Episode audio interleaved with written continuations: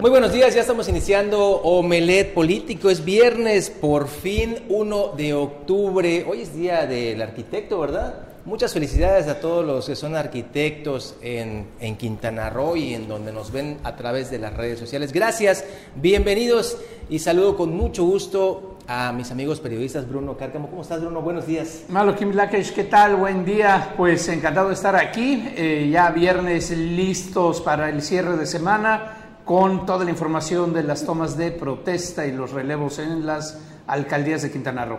Mi estimado César, ¿cómo estás? Buenos días. ¿Qué tal, Juan Pablo? Bruno, muy buenos días, muy buenos días también a todo el auditorio. Estamos ya iniciando Omelet Político. Tenemos mucha información para compartirles durante los próximos 60 minutos. Quédese con nosotros para que usted se quede bien informado.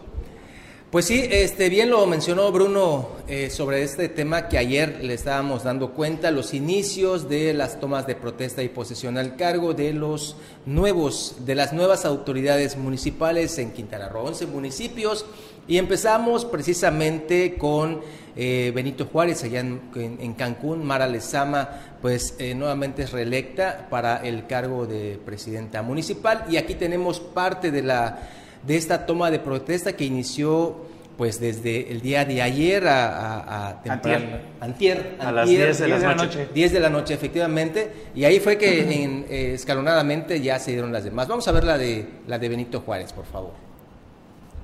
La toma de protesta de la ciudadana Mara Lezama Espinosa como presidente municipal del honorable ayuntamiento electo, por lo que tiene usted la palabra, señora Presidente. Asimismo, se invita a la concurrencia ponerse de pie para la realización de este acto. Protesto cumplir y hacer cumplir la Constitución Política de los Estados Unidos Mexicanos, la del Estado Libre y Soberano de Quintana Roo, las leyes que de ella emanen y los acuerdos y disposiciones dictadas por el ayuntamiento y desempeñar leal y patrióticamente el cargo de presidente municipal que el pueblo me ha conferido, mirando en todo por el bien y prosperidad de la nación, del estado de Quintana Roo y de este municipio. Si así no lo hiciere, que el pueblo me lo demande.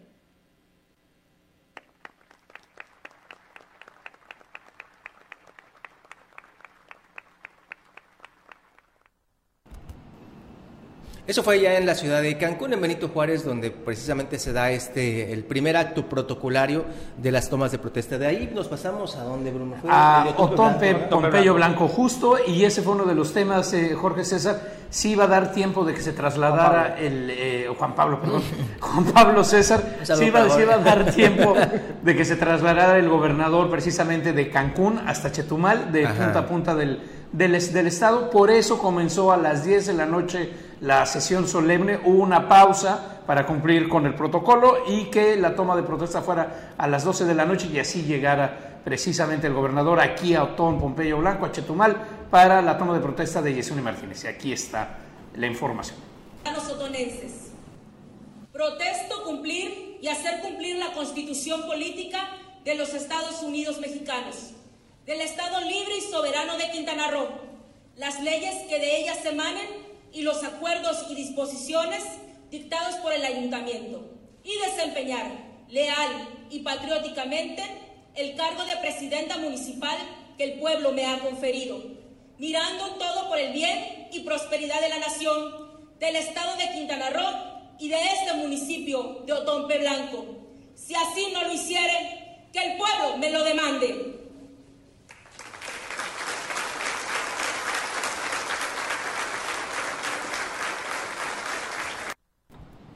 Y de Cancún brincamos precisamente a Bacalar al día de ayer por la mañana. Eh, esta es la toma de José Alfredo Contreras Méndez.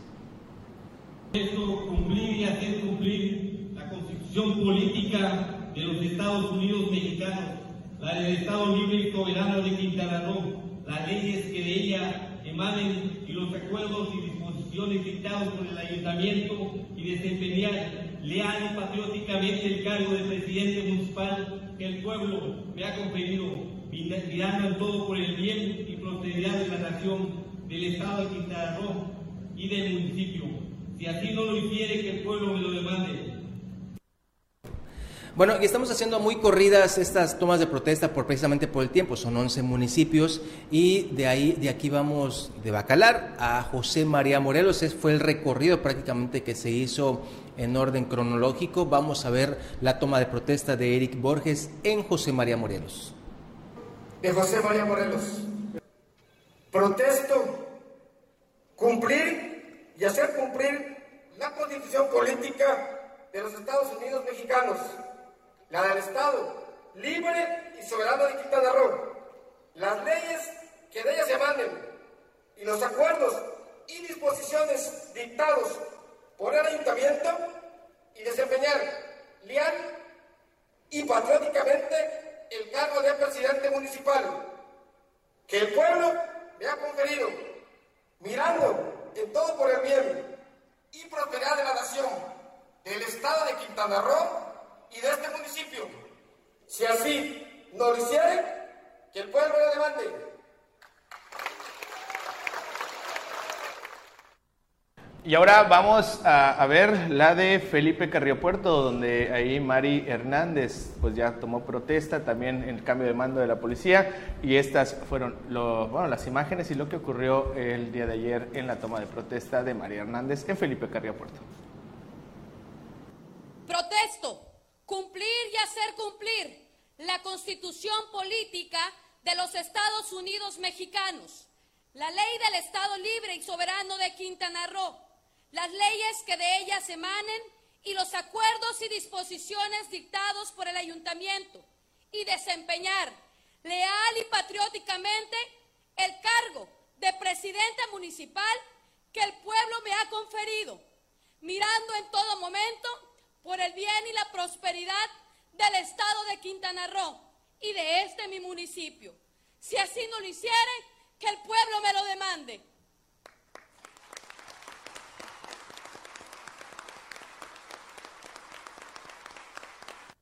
Bueno, compleja la situación tanto para la administración entrante de Felipe Carrillo Puerto como de José María Morelos. Eh, lo hemos estado dando a conocer aquí en Omelet Político, el problema de la crisis económica y a lo que se enfrentan con los atrasos a los pagos a los trabajadores de los municipios. Bruno, ayer estaba recibiendo llamadas de gente de José María Morelos, precisamente que confían en Omelet Político. Me decían, oye Juan Pablo, fíjate, a ver si lo pueden comentar al aire, no nos pagaron cuatro quincenas. Cuatro quincenas. Y ojo, Leonel Sandoval es el actual tesorero y tiene ahí un un segundo de nombre Oscar, se está eh, especulando que se llevaron dos millones de pesos. Desaparecieron estas personas en las últimas 24 horas y pues había la promesa que les iban a pagar a los trabajadores estas cuatro quincenas. Pasaron las horas, ya no contestaron mensajes, inclusive de algunos diputados. Esta gente de José María Morelos fue con su representante en el Congreso, con Pedro Pérez, y resulta que ni al diputado ya le contestaba al tesorero. Eh, y pues esa es la, situación que está privando ahorita. Se habla que el tesorero, bueno, el ex tesorero Leonel Sandoval, huyó con dos, kilitos en la bolsa. Nada más para lo ponemos en contexto. Pero César, de y ahorita vamos con la toma de protesta de Tulum, ahí donde Marciano Surcamal ya es presidente municipal de esa demarcación municipal.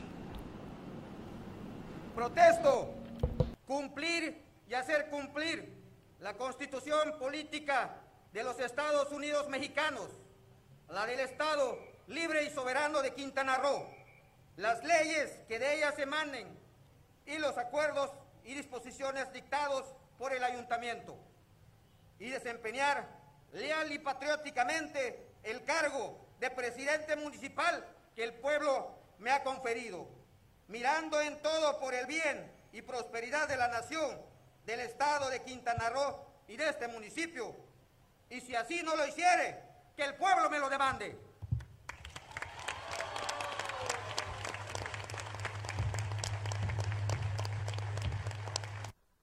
Y ahora vamos con Lázaro Cárdenas, donde Orlando Hermir Bellos también tomó protesta. Protesto cumplir y hacer cumplir la constitución política de los Estados Unidos mexicanos, la del Estado libre y soberano de Quintana Roo, las leyes que de ellas emanen y los acuerdos y disposiciones dictados por el ayuntamiento y desempeñar leal y patrióticamente el cargo de presidente municipal que el pueblo me ha conferido, mirando en todo por el bien y prosperidad de la nación, del Estado de Quintana Roo y de este municipio. Si así no lo hiciere,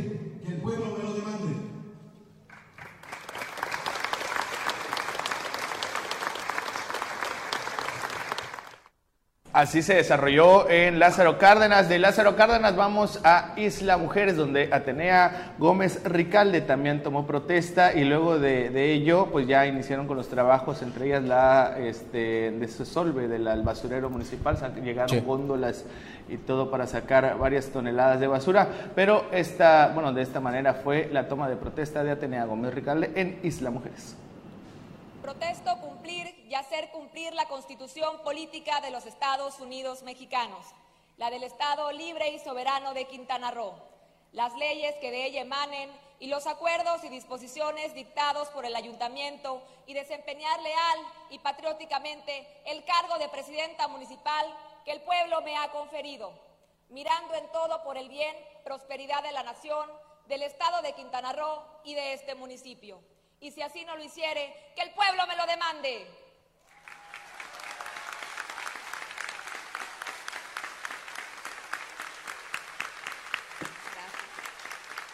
De Isla Mujeres, vámonos a Cozumel, donde Juanita Alonso Marrufo, así fue la toma de protesta.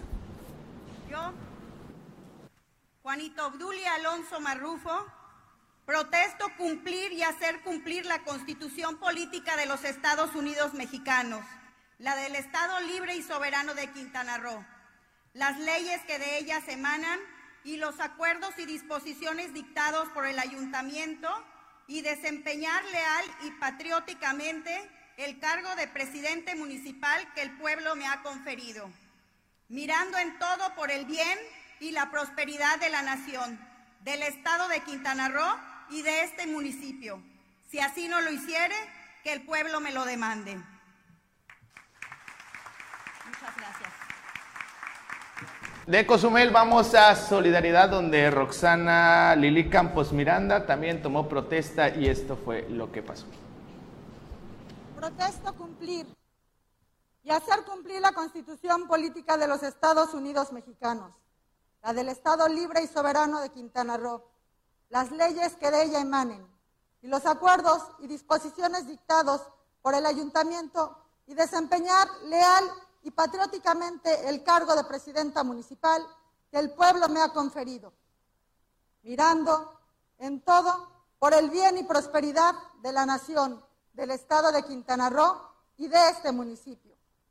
Si así no lo hiciere, que el pueblo me lo demande.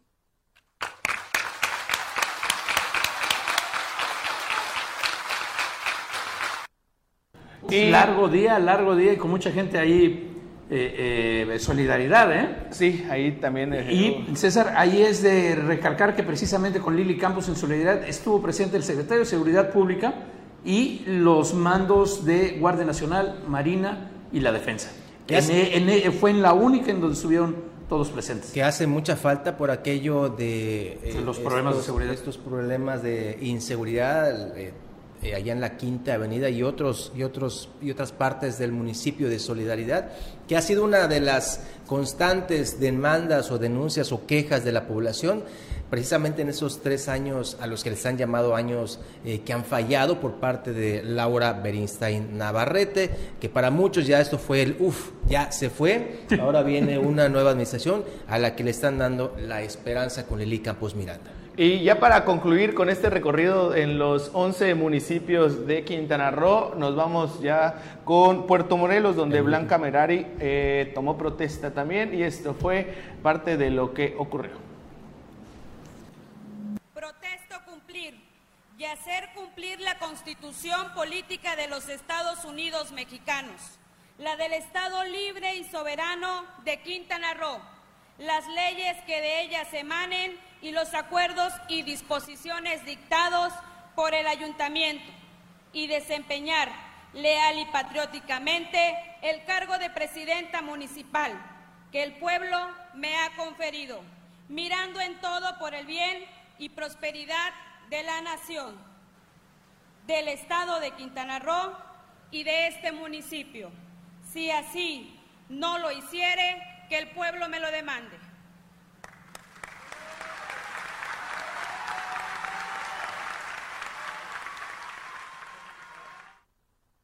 Y lo que sea de cada quien hay que reconocerle al señor gobernador que se echó 22 horas y cumplió y estuvo presente en todas las tomas de protesta, no como otros gobernadores que a veces, ay, sí, pero es que no alcanzo a llegar, por cuestiones no voy ahí. Mando.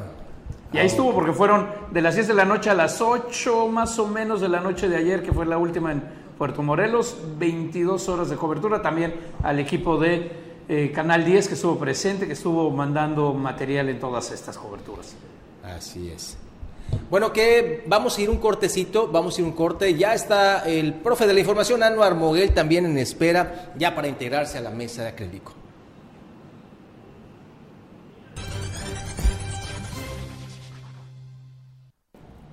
¿Qué tal? Pues estamos de regreso y ya dándole la bienvenida precisamente Anual Moguel, ¿qué tal, profesor? De la información que vamos a tener que practicar y darle muchas vueltas a esas presentaciones. Oye, no. Buenos días, Bruno, Juan Pablo. Buenos días, Buenos días, sobre todo usted que está viendo. Oye, el pobre, el pobre Jorge ayer ya no podía, ¿eh? estaba así, pero todo parecía pollo en, en, en- en nacimiento. Un saludo para nuestro buen amigo, el buen Jorge Rodríguez, este, que ya, ya, ya le dieron un nombramiento importante en el ayuntamiento, como otros, que un ratito más ya la producción, la superproducción de Canal 10 está preparando los nombramientos aquí en Otompe Blanco, tesorero, oficial mayor, eh, Pues, contraloría. mi- mientras lo preparas, sí hay que hablar de este tema, ¿no? Tanto lo polémico como, como los hechos que se dieron. Eh, eh, habíamos hablado previamente durante mucho tiempo la posibilidad del fantasma, la sombra de, incertidumbre que se cernía sobre Morena, un partido dividido en tribus, conflictuado, y que vimos lo que puede pasar aquí en Otompe Blanco justamente durante toda la administración. En el 2018, cuando gana don Hernán Pastrana Pastrana, que en paz descanse, pues llegaron al día de la primera sesión de Cabildo y sucede que pues estaban tan marcadas las tribus que se dieron un agarrón los mismos regidores de Morena, la mayoría de ellos que conformaban la planilla de Hernán Pastrana, se aliaron con la oposición, con los panistas y priistas, para tumbarle a don Hernán Pastrana todos sus nombramientos. Fue cuando reventaron en aquella histórica primera sesión de Cabildo, Anuar, ¿te acuerdas? Que reventaron la sesión, que para muchos fue una sorpresa. Decían, oye, pero si eso es algo que no se ha visto en la historia política, la moderna, evidentemente, de un cabildo, de un ayuntamiento. Efectivamente. Lo dejaron eh, maniatado eh, y no fue una, fueron varias veces que intentaron poner los nombramientos. Finalmente se impuso el cabildo. Hernán Pastrana no colocó a su tesorero, no colocó al contralor. El grupo mayoritario de regidores fueron los que lograron poner esas cuestiones y sentaron un, un precedente de rencor en Ahí ese está. tiempo. Ah, mira, ahí están las imágenes de eso. Ahí están las imágenes del histórico cabildazo, eh, que no se terminó de sanar en toda la administración. Vimos después, lamentablemente, el retiro de Hernán Pastrana por motivos de salud. Se queda, ¿cómo se llama el regidor? este, que está ahí Sí, es, es a la su, izquierda. es su yerno de, de Otoniel Segovia, es ya se me olvidó. Murrieta, Ajá, es José Luis Murrieta, Bautista. Bautista. José Luis Murrieta Bautista se queda temporalmente, después con el fallecimiento de Hernán Pastrana, pues ya Otoniel Segovia, el suplente, eh, pues fue el presidente durante la mayor parte de la, de la administración, pero nunca tuvo esa capacidad, ese talento, ese interés de ponerse a dialogar con la gente. Tuvo una política de oídos cerrados y lo que vimos fueron choques y choques y choques entre el equipo de Otoniel Segovia, los regidores con la propia Jensuri Martínez que fungía como síndico. Bueno, un problema Los grupos de Morena que se vinieron hasta la el selección de candidatos. Exacto. ¿Y quiénes pagaron las consecuencias de esos rencores, de esos problemas? Los ciudadanos. Los ciudadanos, porque vimos lo que pasó. Bueno, se pensaba que podía pasar lo mismo. ¿Por qué? Por la forma en que llega Jensuni Martínez a la candidatura. La candidatura recae primeramente en Luis Gamero Barranco y él tuvo mano para conformar la mayor parte de su planilla. Entonces muchos regidores eran gameristas. De hecho, del de hecho, de Luis Gamero. ¿Quién hizo campaña, eh, toda la, la- la campaña prácticamente? Gamero. Ya los ulti- la última semana Exacto. es que cambia la circunstancia política a raíz de una sentencia de, un organismo jurisdiccional, jurisdiccional, electoral y le dan la candidatura a Jensuni Martínez. Bueno, llega la candidatura a Jensuni Martínez, se encanijan todos los, todos los eh, regidores y gente del grupo político de Gamero. Y entonces tenían la duda otra vez, que si se juntaban esos opositores de Jensuni dentro de Morena con la oposición, le podían hacer la vida imposible. Hubo una gran diferencia. Jensuni Martínez sí previó que podía pasar esta situación y empezó el cabildeo, las negociaciones, los diálogos, la plática con todos los regidores desde mucho tiempo antes, de manera tal que lo que vimos ayer fue un planchado que se hizo durante semanas. Control de daños. ¿Qué ocurrió? Todos los nombramientos aprobados por unanimidad, hasta el más rebelde de los regidores, hasta el más gamerista que era Saulo Aguilar. Saulo, ¿no? Saulo Barnes. Pues también alzó la manita y aprobó todas las propuestas de la presidencia. Y además presencia de todos los otros grupos. Sí. O sea, eh, eso, o sea sí hubo una, un, proceso político, una negociación, que todos tuvieran espacio en la administración, Así de alguna manera. Lamentablemente, don Hernán Pastrana, que en paz descanse, y su equipo, cuando llegaron a aquella ocasión, iban con esa idea priista. ¿Qué pasaba con la idea priista de Era... ¿Quién se lo ponía al presidente municipal? Nadie. El presidente municipal llegaba, ponía y todos alzaban la mano. A lo mejor pidió en lo que fue en la presidencia municipal la primera ocasión, hace 30 años, don Hernán Pastrana, que pensaba tal vez, tal vez, este, que esto iba a pasar nuevamente, pero no, se topó con esta, con esta férrea eh, oposición. Nada más para, para poner en contexto los cargos importantes que fueron nombrados el día de ayer y ratificados por el Cabildo es el de la Secretaría General que ocupará Adrián Sánchez Domínguez. También ahí otro, otro encargo muy importante es la tesorería que estará con Miguel Cheluja. Eh, la Contraloría con Gabriela Ischan y la Dirección de Seguridad Pública, que ya lo había anunciado César Castilla previo, pero que tenía que ser ratificada, René Martínez Valdés. De allí nos pasamos a la Dirección de Ingresos y Egresos para Ariadna Guadalupe Calzada Carrillo y y también para Ilse Garrido Cervera respectivamente. Estos son algunos de los nombramientos importantes, creo que los, los torales del, del Ayuntamiento de Tompe Blanco. Nombramiento polémico, el del secretario general, Adrián Sánchez Domínguez. Em, ¿Por qué polémico? Bueno, porque el señor Adrián Sánchez Domínguez está, está, castigado, está en la lista negra como violentador político de género. Es este sujeto que usted ve pero, pero, pantalla. Él es eh, ex regidor sí, de Morena, militante de Morena. Sí, que fue acusado precisamente por la regidora Marta Bella, precisamente en una sesión que era virtual. Y ahí Marta Bella comentó algo y le dijo, eh, regidora, no sé usted ignorante. No se cansa de mostrar su ignorancia. Algo así, le habló de la ignorancia, ¿no? Le dijo ignorante. A través de, redes sociales, que, hay que, hay, que, mencionarlo también, porque no fue de manera directa. Y, ojo, en aquella sesión virtual, me acuerdo perfectamente que Marta Bella ni enterada dijo, ah, pues a lo mejor es algo común que, que, les diga o que se haga este tipo de debate donde le digan ignorante, no seas ignorante, no seas...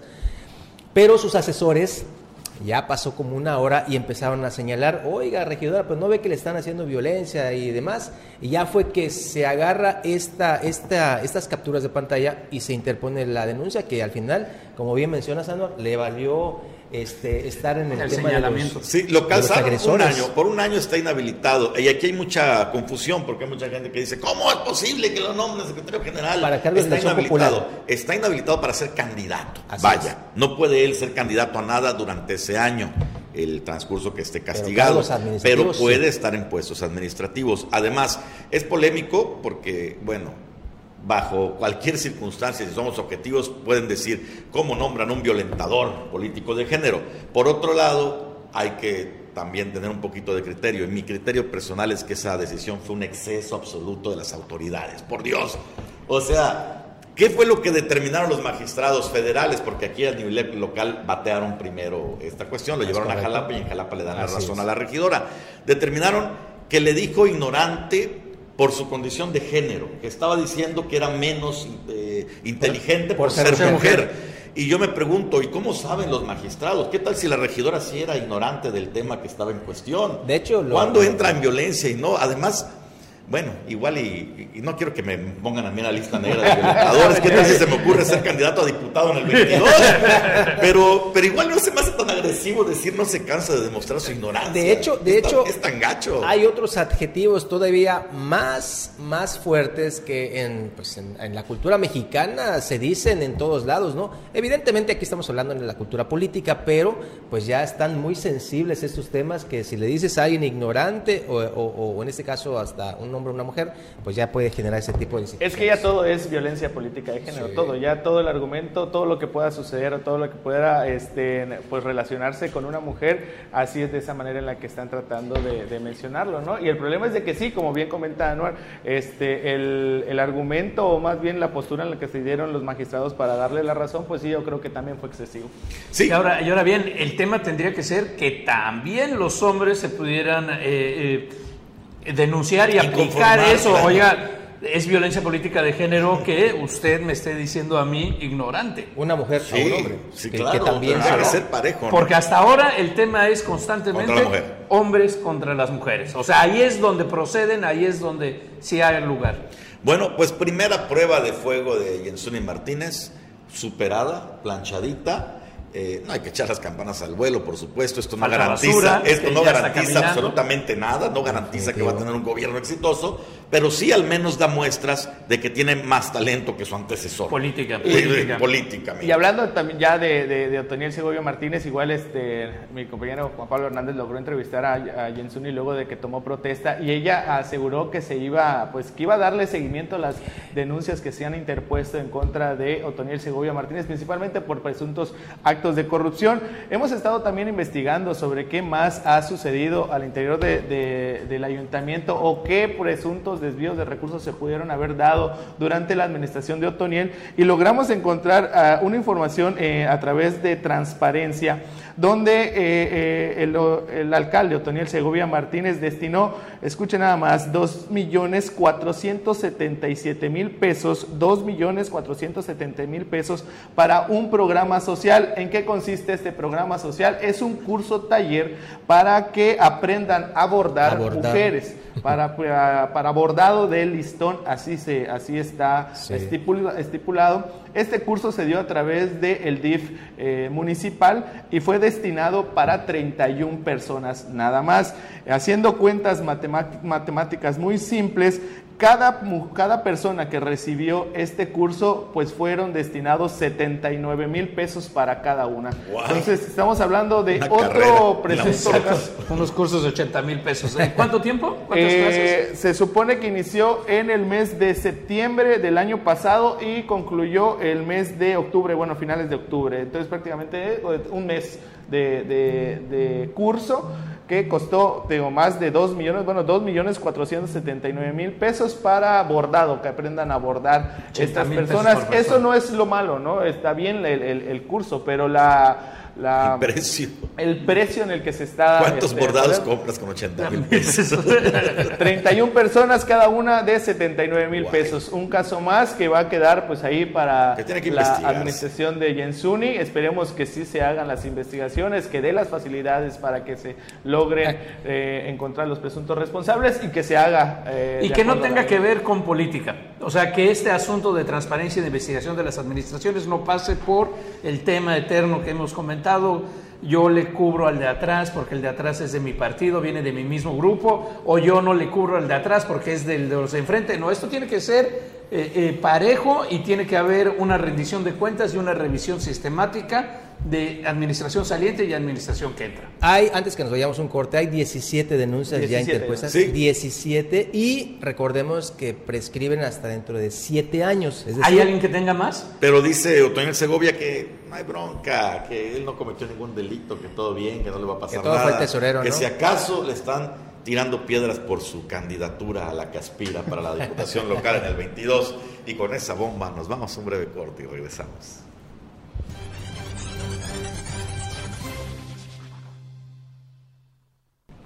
Estamos de regreso en Omelet Político, hablando de las curiosidades que pasaron ayer durante las tomas de protesta y las primeras sesiones de Cabildo en los 11 municipios. En Felipe Carrillo Puerto, la última travesura de Chacmech la sufrió Mario Hernández durante eh, su primera sesión de Cabildo, porque estaba programada pues por ahí, no recuerdo exactamente, eh, pero en la tardecita. La tardecita y resulta que les cortan la luz. la de electricidad llega exceso de pago, había un exceso de pago. porque pues Chacmesh no pagó el último recibo, ¿no? Y órale, a empezar a moverse, a ver si tiene una planta? Tardaron más de dos horas para lograr que les desconectaran la luz y empezaran con su primera sesión de cabildo. Ojalá que no sea un presagio de que pues la administración de Mario Hernández va a empezar a oscuras bajo la sombra muy grande y muy oscura, valga la redundancia, de José Esquivel Vargas Chacmech. En Cozumel, eh, ahí estuvo interesante también el tema. Se dan los nombramientos. El secretario general ah, que nombra a Juanita Alonso Bando es el señor Renan Sánchez Tajonar. A ver si tenemos por ahí en la producción que alguna fue imagen. El secretario general del, Congreso, del Estado. Sí, con Gustavo Miranda, Gustavo del, Miranda. Del, del, Verde. Equipo que pues en el Congreso del Estado dejó muy mal sabor de boca ante los trabajadores, ante la sociedad. Es decir, la verdad, los verdes salieron muy maltrechos. Ahí está, este es el señor Renan Sánchez Tajonar, nuevo secretario general del Ayuntamiento de Cozumel. Estuvieron operando electoralmente allí con Juanita Alonso, tiraron la casa por la ventana los del Verde, estuvieron mapa, digo, perdón, haciendo trabajo político. Mientras Es- es- él- iba a decir mapacheando, pero no sé qué me pasó. Mientras él estaba como secretario general del Congreso del Estado, que por cierto muy pocas veces se le vio, y esto lo dijeron los trabajadores, es cuando se hacía esta operación política, yo no le voy a decir mapacheo, pero sí de, de reparto de allá y de algunos, de algunos detallitos, ¿no? Bueno, el caso es que a los morenos se le pusieron al brinco a Juanita Alonso, no lo querían como eh, secretario general, amenazaron con hacer el cabildazo. Logró Juanita Alonso medio calmar las aguas y logró que por mayoría lo aprueben. Hubo dos votos en contra. Uno de los votos en contra, ¿de quién creen que fue? Pues del exalcalde Pedro Joaquín del Buy, quien dijo Que que no, no lo aprobaba por una razón que puede ser seria si Pedro Joaquín lleva el tema a otras instancias. Dice que el señor Renan Sánchez no tiene la residencia que pide la ley de municipios en Cozumel, que es de cinco años para ocupar ese tipo de cargos. Entonces, así empieza la administración de la morenista Juanita Alonso Marrufo en Cozumel. También, pues ya con una complicación debido a este compadrazgo, a esta complicidad, a esta alianza de los morenos con el Partido Verde. Pues se sacó la rifa del tigre Renan Sánchez Tajonar, ¿eh? ¿Por qué? Digo, porque al final de cuentas no hacía nada, no hacía gran cosa aquí en el Congreso y hoy es el segundo al, al- al mando allá en la isla de las golondrinas. ¿Eso lo impulsa o ahí ya queda? Ah, no. Pues depende del trabajo que realice, ¿no? Fíjate que del equipo de Gustavo Miranda, los dos quedaron con buena chamba. Eugenio Segura fue nombrado no sé oficial mayor de Benito Juárez, nada más y nada menos. Es el nuevo oficial mayor de Mara Lezama, Eugenio Segura Vázquez. Él fue el, el secretario administrativo en el. Congreso, el subsecretario administrativo. Sí, sí, sí. Y pues Gustavo Miranda se quedó solito aquí en la Diputación Local, ya sin sus alfiles. Ellos dos están ahora en posiciones privilegiadas en dos ayuntamientos poderosos, turísticos. Y vamos a ver, el verde sigue acumulando poder en la zona norte del estado. Pues ahí está Benito Juárez. Pues ahí está, nada más. nada Benito. Juárez con la presencia de secretario, o sea, de todo, desde el número uno en la administración después de Mara Lezama, adelante, ¿no? Y por cierto, ahí Benito Juárez eh, hay, que, hay que volverlo a mencionar porque va a ser bien importante para el proceso electoral del 2022 la presencia y el espaldarazo de la plana mayor de Morena, Mario Delgado, Citral Hernández, la secretaria general, Mario Delgado, el presidente del partido, eh, eh, eh, Polanski, eh, quien también estuvo, eh, recuerden que durante más de un año estuvo Morena en este debate de quién era el presidente autorizado, legítimo, quién era el presidente reconocido del partido, en el cual también estuvo Yedicol, pues todos ellos levantando la mano de Mara Lezama el día de ayer, ahí está la foto que les presentamos en donde se ven ellos y pues bien o mal es un mensaje para todo Morena en el resto del estado, con quién van, quién está adelante o quién va eh, arrancando ya con un cuerpo de ventaja frente a los demás. ¿Y las encuestas? Y las encuestas y el proceso, bueno, hay que ver porque todavía no han dicho cuál va a ser el proceso de selección del gobernador. Ah, porque ayer precisamente a esto que mencionas, eh, eh, Bruno, eh, José Luis Pech Vargas también salió al quite señalando, no, pues para este proceso de Morena debe de haber encuestas confiables y seguras para, eh, pues ya, ya sabemos que José Luis Pérez Vargas también es uno de los suspirantes y aspirantes al tema de la candidatura en, en, Morena para la gubernatura. Dice él, debe haber encuestas confiables para este proceso. Aquí la, pregunta es, ¿se harán? Porque recordemos que hasta eh, Maribel Villegas Canché en su momento dijo, no, pues es que nunca hubo encuestas para el tema de Benito Juárez, donde salió favorecida Mara Lezama. No, bueno, y eh, habrá, se respetarán, serán ciertas, esas son las otras.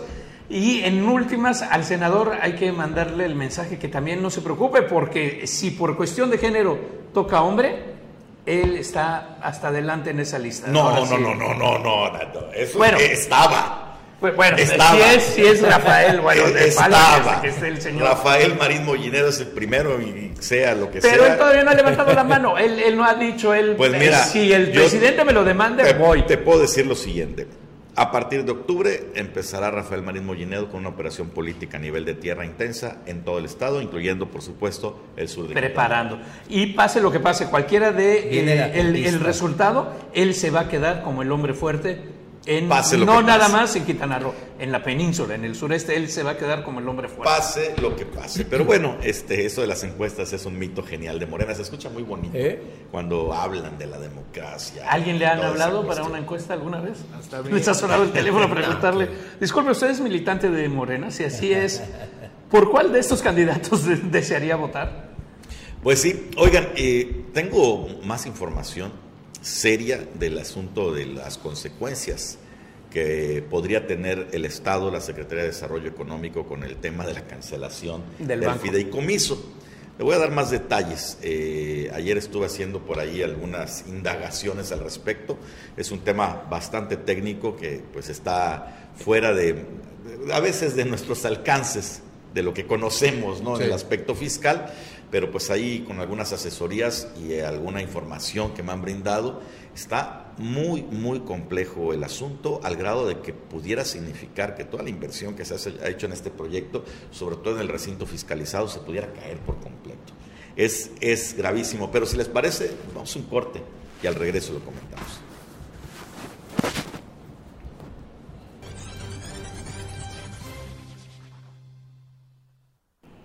Recta final de Omelet Político y dejamos lo más carnosito para, esta parte del programa. Fíjese, ayer le informamos eh, que se le cayó el fideicomiso a la secretaria de Desarrollo Económico, Rosalena Lozano Vázquez, el cual operaría tanto la central de abastos como el recinto fiscalizado, estos dos proyectos emblemas para la reactivación económica del sur del estado, debido a que la Comisión Nacional Bancaria y de Valores le canceló la licencia de operación al banco Accendo, que era el fiduciario de, este tema con el que había hecho contrato la Secretaría de Desarrollo Económico. Bueno, el asunto, nos preguntamos ayer qué consecuencias tendrá esto para estos proyectos. Empezamos a rascar y mire, mire que el asunto es mucho más grave de lo que parece.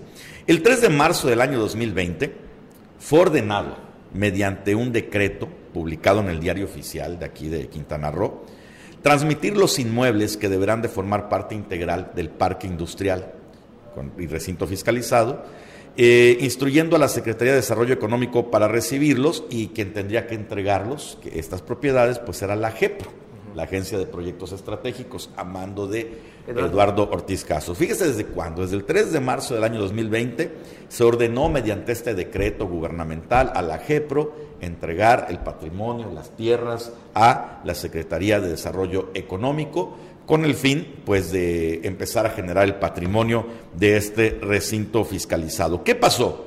Hasta el día de hoy ese, procedo, ese procedimiento no se ha realizado. Seis meses. No. Vamos para siete. Del año 2020. Del año 2020. Ya tiene más de un año. ¿No? Tiene más de un año. meses. Entonces, ¿qué ha pasado? Estuve tratando de indagar con algunas fuentes internas a las que cuidaré mucho porque ya saben cómo están las cosas. Me dicen que hay un pleito, que no saben cuál es el origen, entre Eduardo Ortiz Caso y Rosalena Lozano y que la AGEPRO, la Agencia de Proyectos Estratégicos, se ha encargado de entorpecer la entrega de estos terrenos a eh, la Secretaría de Desarrollo Económico. Y usted dice, bueno, ¿y eso qué? ¿Qué tiene de problema? Ahí viene lo bueno. Pues resulta que si ahora dijeran, no, ¿sabes qué? Ya hay que formalizar esto, entrega de los terrenos, ya no se puede. Ah, porque el fiduciario que se encarga de manejar todo el patrimonio se encargaba. Ya se cayó. Se cayó, ya no existe. En estos momentos no hay un banco, no hay un fideicomiso que pueda integrarlos al patrimonio del mismo. Se cancela la licencia del Banco Accendo como fiduciario del fideicomiso creado exprofeso para esta operación del parque industrial y el banco no podrá realizar ningún movimiento de activos del patrimonio del fideicomiso. ¿Qué ocasiona esto? Que esté completamente en riesgo de perderse todo lo invertido, porque en estos momentos el estatus legal del recinto fiscalizado es que no tiene tierra, no tiene banco y las naves pues vendrían siendo propiedad del fideicomiso que no existe. Entonces todo está en el aire. Y las tierras de Ajepro. Y las tierras pues de Ajepro en, la nebulosa, o sea, de Ajepro que no pueden estar en Ajepro. Ayer me enteré, no pude indagar qué pasó, pero me enteré que hubo una reunión de emergencia al mediodía en la Secretaría de Desarrollo Económico. No conocían de ese tema. A ver qué rayos iban a hacer. No sé si se enteraron con nosotros o si se enteraron por otros medios, porque también ha sido una noticia pues nacional. Esto lo sacamos ayer también de la página de Forbes, a ver si la producción nos pone las imágenes. ¿Sabe cuántos ahorradores tenía el Banco Accendo en México? Ahí está la, cifra, 1.500 ahorradores. Empezaron a hacer memes de que, de que tiene más gente pues que lo que usted quiera, ¿no? Eh, pues sí. 1500 Varias candidaturas independientes de Chetumal tienen, eh, tuvieron más. de hecho, y este y la mayoría de ellos podrá recuperar sus ahorros, el 96% está blindado. El 4% está el gobierno del Estado. Ahí está el 4%, que son los que tienen saldo superior a 400 mil UDIs, UDIs, son los que no están asegurados. Y creo que ahí están los gobiernos, no solo el gobierno de Quintana Roo tiene tratos con Accendo. Vamos a buscar con toda objetividad, con toda formalidad, y es más, la invitamos aquí abiertamente a Rosalena Lozano Vázquez a que nos acompañe y nos aclare si hay información que dar con este tema. Nosotros estamos dando a conocer lo que investigamos, bueno, ¿y qué lo que tenemos las evidencias. Crear otro fideicomiso tal vez. Eh, pues, sería pues primero hay que recuperar el dinero, hombre. Primero, primero que vean lo de las tierras, pero bueno, no lo sé. Le invitamos, eh, secretaria Rosalena, a esta mesa para que nos explique, le explique a la ciudadanía qué va a suceder. ¿Qué va a suceder con estos proyectos pues que se han vendido de gran importancia para el sur del estado? No, bueno, y las instalaciones. O sea, lo que ya está, todo, todo. La o sea, inversión que ya se hizo y las cuestiones hipotéticas que vienen a cuatro o cinco años, más naves aquí en, en esta parte del recinto fiscalizado. Oye, Anuar, fíjate que a ti que te encantan estos temas, Fíjate que salió a nivel nacional, Bruno, tú también ya te lo platiqué, esto de pues, los respetos a la comunidad. Y hay un diputado de Morena, precisamente allá en Veracruz, donde también hay algunos que nos ven, que se ha proclamado no binario. Y el señor ya dicen, oiga, eh, porque le dicen, oiga, diputado, no, no, no, no, no, por favor no me digan diputado, dígame diputade para que veas con esto de, de las cuestiones que ya de, lenguaje inclusivo, pues el señor ya eh, este, está pidiendo que le digan allá en tribuna, oiga diputado, no, no, no, por favor, diputade. Pues como usted podrá observar es parte de la comunidad, este, este diputado, precisamente que se llama, a ver, aquí lo tengo, eh, Durán Dice, su identidad de género no corresponde al femenino ni al masculino. Preferiría los pronombres neutrales y que se refieran a su cargo como diputade. Ahí tiene usted. Él es parte del eh, Movimiento de Regeneración Nacional. Ahora bien, nada más una aclaración ahí bien importante para el diputado, señor eh, diputado, con la pena. Diputado no es adjetivo, no es un calificativo a su persona, es un título. Es un título de funcionario que fue elegido por el, el, voto y ese es diputado. Dice, Te van a cancelar, Bruno, por, por ir en contra. De... no, no, respeta, respeta. Estoy, completamente de acuerdo a los géneros, pero te pide que le digas no es un adjetivo, no es un adjetivo, porque el, lenguaje inclusivo es cuando estás con un adjetivo. Dice, este es un Dice, yo les pido con todo respeto y favor, cuando se dirijan a mí por el pronombre diputade, si se refieren a la parte legislativa, y ella, si se refieren a nivel personal, ella. Comen, ajá, ella. Así. No es ella o él, es ella. Sí, como no, lo que usted quiera, y sus taquitos de qué, señor Tade, ¿no? Y ahí, pues, esto, eso generó la mofa. Eh, pues aquí en Quintana Roo también eh, ya eh, se dice, oye, aquí en Quintana Roo, ¿cómo están las cosas? Me estaban platicando. Pues no sé, no sé, habrá que ver qué dicen también los diputados aquí en el Estado. Oye, me siguen llegando chismes allá de Cozumel. Tu amigo Rafa Saavedra. Sí lo conoces, mi ¿no? amigo. No, no es tu amigo Rafa Saavedra. Saludos a Rafa Saavedra. Él, Ah, es- sí, sí lo él fue eh, coordinador, director de comunicación social en el Congreso del Estado por dos años. También lo premiaron.